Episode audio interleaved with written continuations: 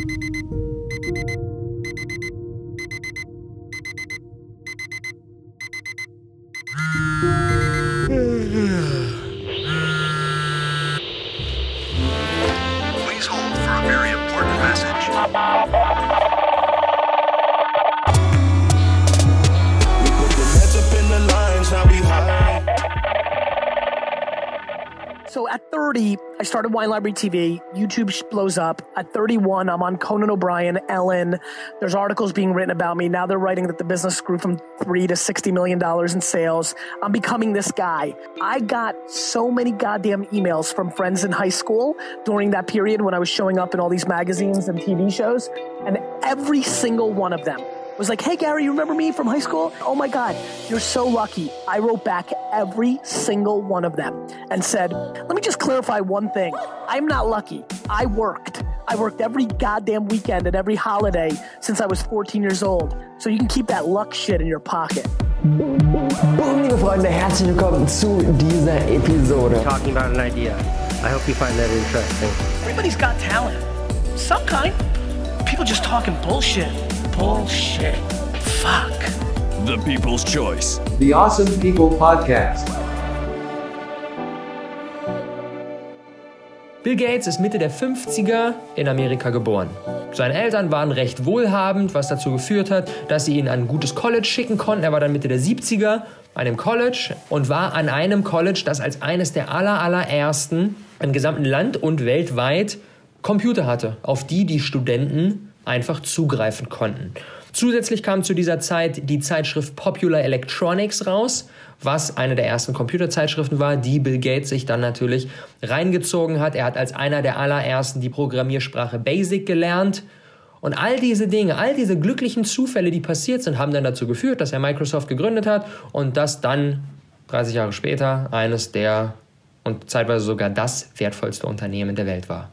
Das war, würde, wenn man das jetzt so betrachtet, war das einfach perfektes Timing. Da war eine Menge, eine Menge, eine Menge Glück im Spiel. Denn alleine, wenn der Bill zehn Jahre später geboren wäre und dementsprechend nicht Mitte der 70er äh, ähm, ins College gegangen wäre, sondern Mitte der 80er, dann wäre dieser Zug schon abgefahren, weil das, was er mit Microsoft gemacht hat, dann schon jemand anderes gemacht hätte.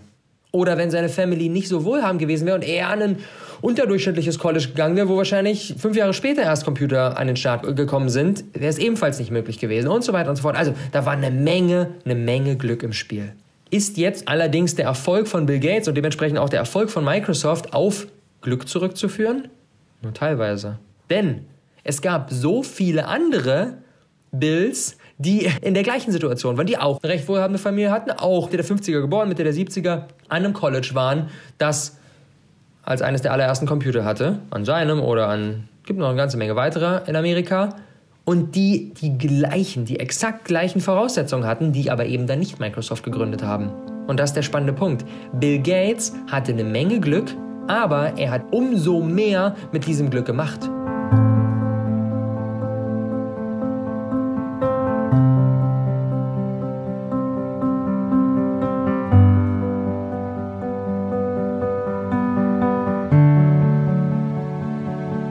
Welche Rolle spielt Glück für den Erfolg in unserem Business? Kommen häufig so Dinge zu hören wie, Mensch, Rob, da habt ihr, also du und Loa, ja echt Glück gehabt, dass ihr euch gefunden habt und dass ihr jetzt zusammen so ein wundervolles Paar seid und euch so gut versteht und ein Business aufbaut und so weiter. Oder, boah, du hast aber so ein Glück gehabt, dass du jetzt bei Gedankentanken sprechen darfst. Und auf der anderen Seite gibt es dann immer wieder die Leute, die auf Social Media so rausposaunen, ich brauche kein Glück, Glück ist etwas für Verlierer. Ich setze die Dinge einfach um und bin hier der krasse Selfmade Man und ich brauche kein Glück. Und was von diesen beiden Dingen, Mensch, da hast du aber Glück gehabt oder ich brauche gar kein Glück, was ist denn jetzt eigentlich die Wahrheit? Welche Rolle spielt Glück auf unserer Reise? Und ich möchte mich da auf ein großartiges Buch beziehen, Great by Choice heißt es, von Jim Collins und Morton T. Hansen. Ähm, Habe ich letztes Jahr gelesen, ich packe dir das unten rein. Und es geht darum, warum die erfolgreichsten Unternehmen der Geschichte eben genauso erfolgreich geworden sind. Da werden viele verschiedene Faktoren analysiert und über das Thema Glück wird auch gesprochen. But what, what's very interesting about this is if you study luck, you, you learn that luck is asymmetric as a cause. Luck cannot cause a great outcome, cannot cause great success. Good luck. bad luck can end it. Bad luck can be a cause. If you get four tails in a row or five tails in a row, and you know that eventually you're going to get heads again, it doesn't matter if you get killed at tails number four. And so, if over time luck tends to even out, which is what we found, mm-hmm. you have to survive the inevitable spates of bad luck in order to be able to have the good luck that enables you on your quest. And so you're on this quest, you're dealing with a lot of luck, good luck and bad luck, and there are very interesting things that they do with luck. And that became a fascinating journey for us to understand. But you've got to survive the bad luck, or it doesn't matter. Now, if you flip the coin Yep. uh, a thousand times, Yep. how many times is it going to be heads and how many times is it going to be tails? A thousand times it'll come in somewhere fairly close to 500 each. Und zwar in dem Buch werden sogenannte 10x Companies untersucht. Also quasi Unternehmen, die mehr als zehnmal so viel Erfolg haben wie vergleichbare Unternehmen, die zu einer gleichen Zeit in der gleichen Branche mit gleicher Strategie und so weiter unterwegs waren. Und da wird dann geschaut, okay, was haben diese 10x Companies, diese Überflieger, unter anderem Microsoft, Intel, Southwest Airlines und noch ein paar weitere, was haben die eigentlich gemeinsam, was sie von all den anderen unterscheidet und die im, im Gegensatz dazu viel, viel weniger Erfolg hatten? Und jetzt liegt natürlich die Vermutung nahe, dass diese Überflieger einfach besonders viel Glück hatten. Jim Collins und Morton T. Hansen haben allerdings rausgearbeitet, dass die 10x Companies genauso viel Glück und genauso viel Pech hatten wie die Vergleichsfälle. Klar, natürlich gab es mal besonders glückliche oder besonders krasse Pechmomente. Gab es auf jeden Fall. Und die haben die dann ordentlich nach vorne gepusht oder auch ordentlich aus der Bahn geworfen. Allerdings hat sich das über die Zeit gesehen ausgeglichen. Über Jahre und Jahrzehnte hinweg wurden dann die Anzahl an Good Luck und die Anzahl an Bad Luck Cases immer, immer gleicher. Wir müssen also, was wir daraus lernen können, wir müssen also nur lange genug dieses Rennen laufen und dann werden wir auf der einen Seite Glücksmomente haben und auf der anderen Seite werden wir Pechmomente haben. Und das ist ganz normal. Und wir werden auch nicht mehr Glücksmomente oder weniger Pechmomente haben als all die anderen. Das Thema Glück ist also nicht der entscheidende Faktor. Beziehungsweise die Frage, ob die erfolgreichsten Unternehmen einfach mehr Glück hatten, ist Bullshit. Sondern das, worauf es ankommt, nennen die beiden Autoren Return on Luck. ROL. Die meisten kennen die, Begrifflichkeit des ROIs, Return on Invests. Was kriege ich zurück für mein Investment an Zeit, Geld und so weiter, was ich reinstecke? Und Return on Luck ist, was kriege ich zurück basierend auf dem Glück, das mir passiert? Denn es gibt eine ganze Menge Leute, die haben viel Glück und machen nichts damit und werden dann auch nicht erfolgreich. Und es gibt eine ganze Menge Leute, die haben ein bisschen Glück und machen dann ganz viel damit und werden dann ganz erfolgreich. Das heißt, die entscheidende Frage, und das ist auch das, was ich dir für heute mit auf den Weg geben möchte, die entscheidende Frage ist, was machen wir mit dem Glück, das wir haben? Was tun wir in Momenten, wo wir besonders viel Glück haben? Und auch, was tun wir in Momenten, wo wir besonders viel Pech haben? I define success as Oh my gosh, you have challenged me right there.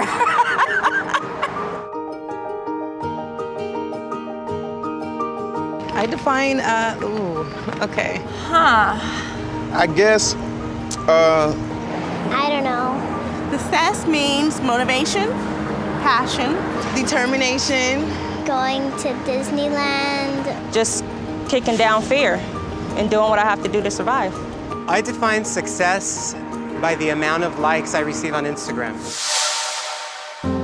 Ich bin Michael Tomow, Diplompsychologe, vierfacher Autor zum Thema positive Psychologie und derzeit als Berater und zertifizierter systemischer Coach unterwegs und tätig.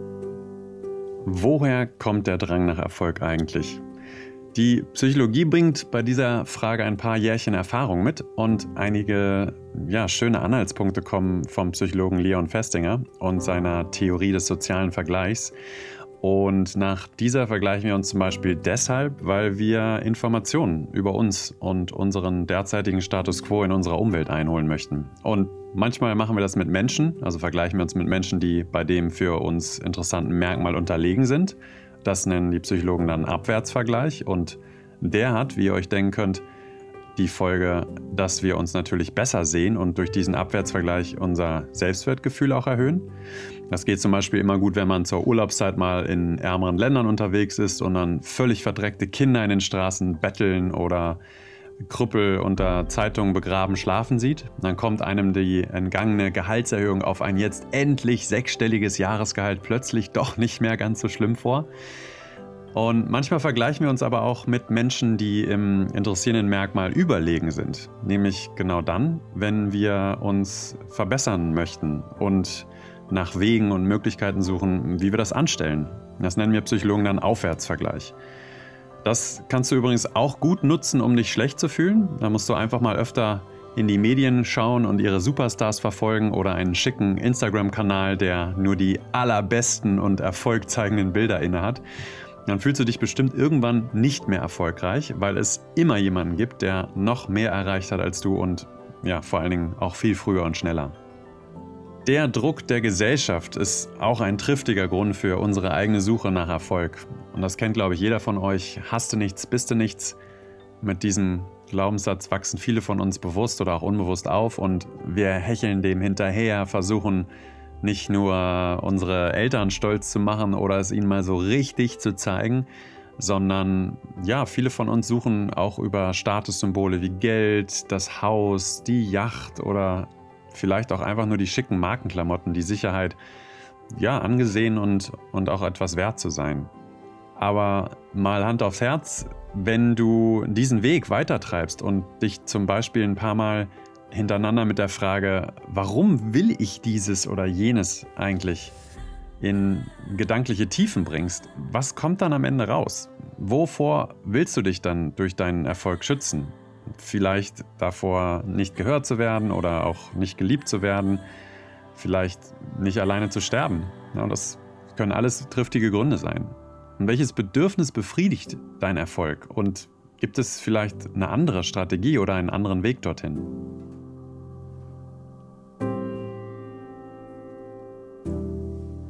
Die Tatsache, dass du aktuell noch nicht den Erfolg hast, den du gerne hättest, egal was das bedeutet für dich, hat auch da wieder versteckte Vorteile. Auch wenn du denkst, ja, ist doch scheiße, ich will doch, ich will doch mehr, ich will doch mehr den Erfolg haben, den ich gerne hätte. Aber das nicht erfolgreich sein hat auch wieder versteckte Vorteile. Zum Beispiel, wenn du nicht so erfolgreich bist, wie du gerne wärst, dann bedeutet das, dass du aktuell noch in deiner Komfortzone bleiben kannst. Und das ist bequem und gemütlich. Das bedeutet zum Beispiel auch, dass du dich jederzeit immer wieder in die Zukunft flüchten kannst und nicht jetzt aktiv massiv ins Handeln kommen musst sondern immer wieder, oh, ich manifestiere, ich verbinde mich mit meiner Vision, gucke mir mein Vision Board an. Das sind ja Dinge, die sind ja sehr, sehr angenehm und die sind ja sehr, sehr easy. Aber massive Steps dahin zu gehen und die wirklich großen Herausforderungen zu durchbrechen, das ist nicht so einfach. Und deswegen ist nämlich häufig das, wofür wir, wofür wir Angst haben und was uns aktuell blockiert, der Erfolg und nicht der Misserfolg. Weil der Misserfolg, irgendein Scheitern, irgendwie, es hat doch noch nicht so funktioniert, wie ich es mir vorstelle das ist gar nicht so schlimm, denn wir können es ja einfach wieder versuchen. Wir lernen und versuchen es einfach noch ein weiteres Mal. Im Misserfolg steckt gar nicht so viel potenzieller Schmerz drin wie im potenziellen Erfolg. Als Misserfolg beschreiben wir eine Handlung, die nicht das gewünschte oder erhoffte Ergebnis gebracht hat. Dabei spielt nicht das Ergebnis, sondern unsere Bewertung eine entscheidende Rolle. So mancher Misserfolg hat Weltgeschichte geschrieben. Die erfolgreichste Niederlage seines Lebens brachte den Chemiker Spencer Silver sogar in die Hall of Fame. Er wollte einen besonders starken Klebstoff entwickeln, kämpfte mit dem Patent und schließlich kam der heute weltberühmte Post-it heraus. Der kleine klebrige Zettel begann als Niederlage und wurde zu einer echten Erfolgsgeschichte. Ich nehme dich mal mit in eine Situation, die mir genau so passiert ist. Und zwar Anfang 2015, schon ein paar Jährchen her. Das Rohkost einmal eins, mein erstes Business, was ich gestartet habe, lief gerade auf absoluten Hochtouren. Wir waren ein Team von mittlerweile schon fünf Menschen, die gemeinsam sich auf die Fahne geschrieben haben, diese Message noch viel krasser in die Welt hinauszutragen und da gemeinsam ein echt fettes Business aufzubauen. Und dann waren wir gerade dabei, einen brandneuen Videokurs aufzunehmen. Wir waren schon die Hälfte durch und auf einmal ist die Festplatte auf der all die Videos, die wir in den ganzen Wochen davor aufgenommen haben, abgeschmiert. Und wir hatten natürlich kein Backup.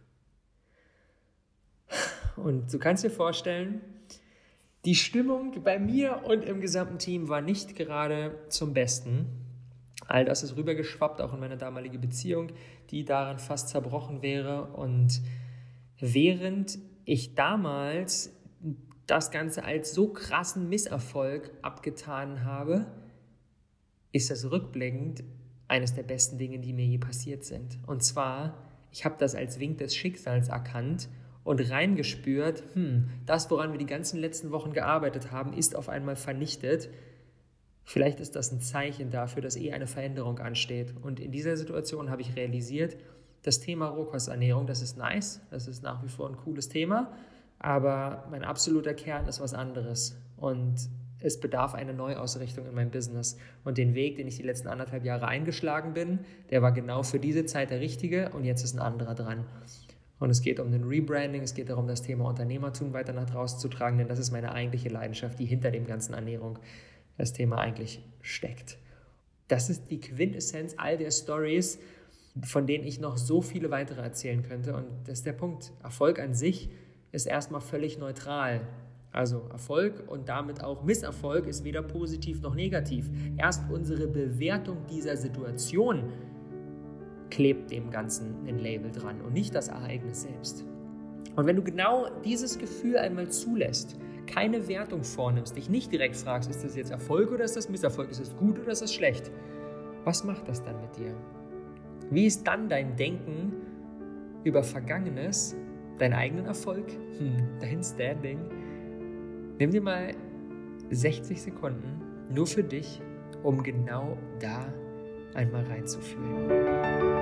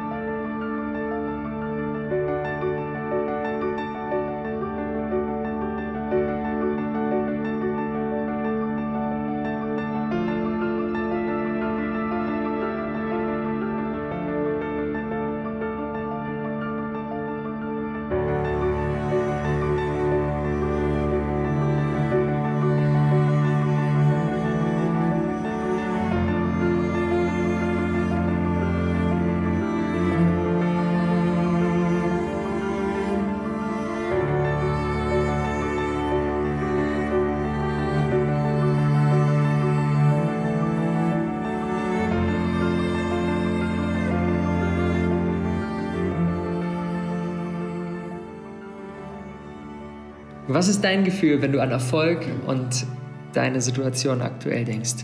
Wie viel ist jetzt schon da? Was ist jetzt schon in dir drin? Und was passiert vielleicht jetzt gerade, das dich so krass voranbringt?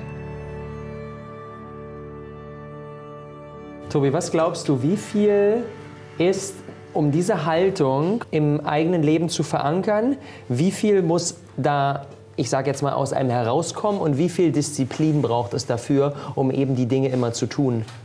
Unfassbar viel Disziplin, weil ich auf ganz, ganz viele Dinge, die ich mache, erstmal morgens früh keine Lust habe. Die gehören aber einfach dazu. Und deshalb ist das Thema Disziplin eines der wichtigsten in meinem Leben. Weil sonst können, ich bin ja auch noch Delfin. Delphin, Disziplin für Delfine hat direkt einen Eulencharakter und dann ist mein Kalender voll und dann gucke ich da rein und denke mir so, wow, ja, 8.15 Uhr bis 8.35 Uhr, das ist ja furchtbar für einen Delfin. Da muss ich mir dann halt, ich, ich bin ja mittlerweile, ich, ich mache mir dann so eine Duftkerze an und, und man macht dann irgendeinen Heckmeck drumrum, damit ich mich dann irgendwie da ablenke.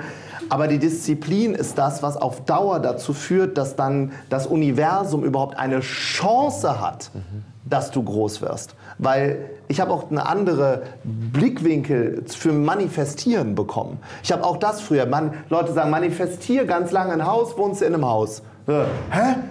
Wenn du aber hart arbeitest und Disziplin hast, glaube ich, dass es irgendetwas gibt, was dir ermöglicht, in einem Haus zu wohnen. Das ist Manifestieren für mich in meiner Welt. Und deshalb ist Disziplin, egal in welchem Job, ist das A und O. Und ich habe auf ganz viele Dinge keine Lust, Komma.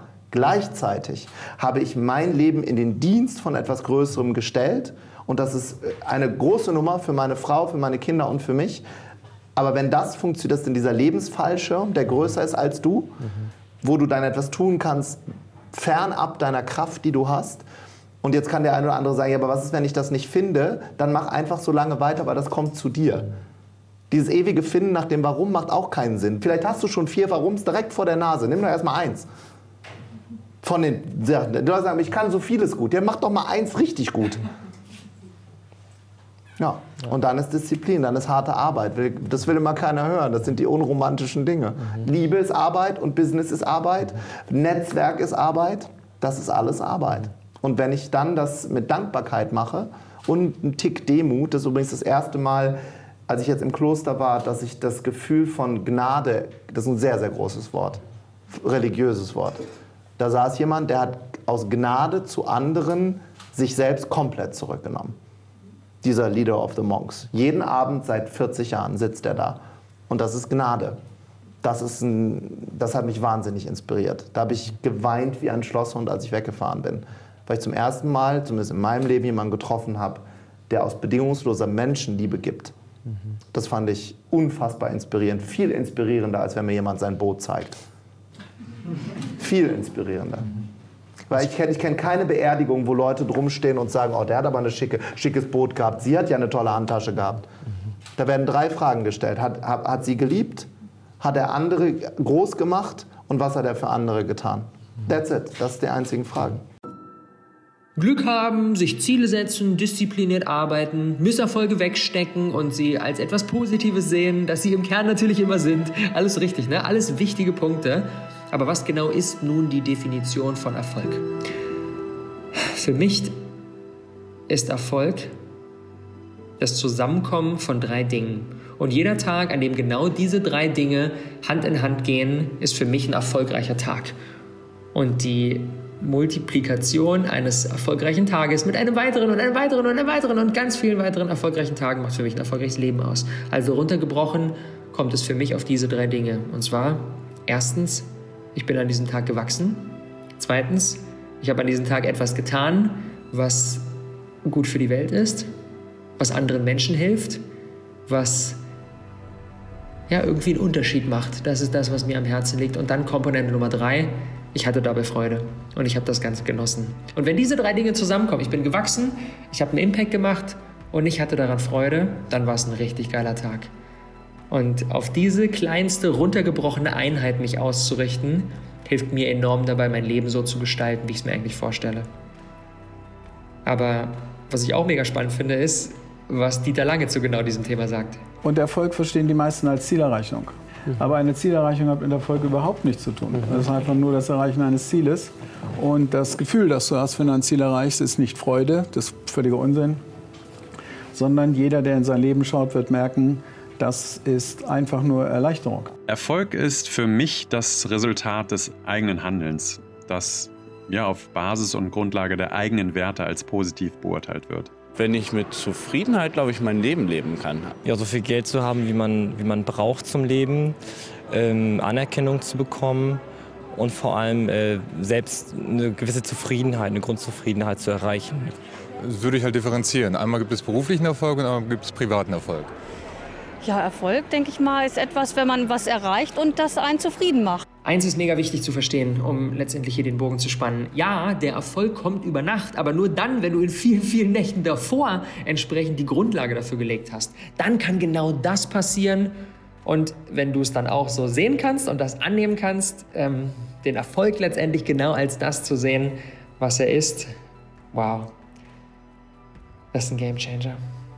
Mal ehrlich, diese Podcast-Episode, die könnte drei Tage dauern und wir wären immer noch längst nicht am Ende mit all den ganzen Erfolgsdefinitionen. Allein wenn ich das Thema google, dann spuckt mir die Suchmaschine 144 Millionen Suchtreffer aus. Die eine Definition von Erfolg, die wird es vermutlich nicht geben. Entgegen der klassischen Definition, Erfolg sei gleichbedeutend mit einer einflussreichen Position in einem Unternehmen und viel Geld, spielen berufliche Erfolge für so viele eine eher untergeordnete Rolle. Das ergab eine LinkedIn-Studie. Nur 12% bis 16% macht mehr Gehalt glücklich. 27% nennen berufliche Errungenschaften als Erfolgsfaktor. 49 Prozent machen Familie und Freunde für ein erfolgreiches Leben verantwortlich.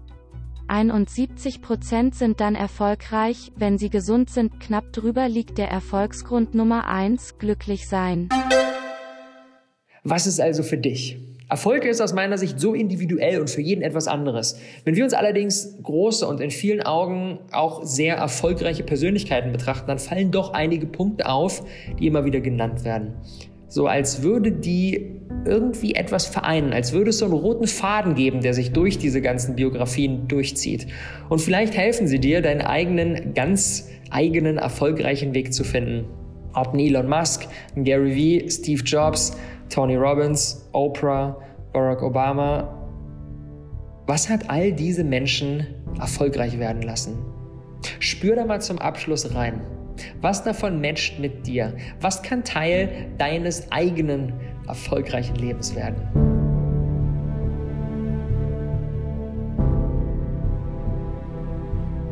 Kümmere dich nicht darum, was andere sagen.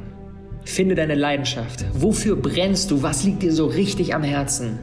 Finde Wege und Strategien, um genau das auszuleben, um den messbaren Erfolg zu erfahren. Geh deine Wege leicht und erfüllt. Gebe bedingungslose Liebe. Lesen, lesen, lesen. Gebe etwas an andere zurück. Steh früh morgens auf. Gewinne deinen Tag. Finde deine Erfüllung. Geht nicht, gibt's nicht. Finde einen Weg. Arbeite nicht für Geld. Baue ein großartiges Team auf. Schaue jeden Tag in den Spiegel und frage dich, wenn dies der letzte Tag meines Lebens wäre, dann. Bleibe immer hungrig und auch ein bisschen kindisch. Genieße, was du tust. Frage nach Rat, kümmere dich um die Menschen, mach Dinge, die Bedeutung haben. Arbeite fokussiert und lass dann komplett los. Lebe in den Extremen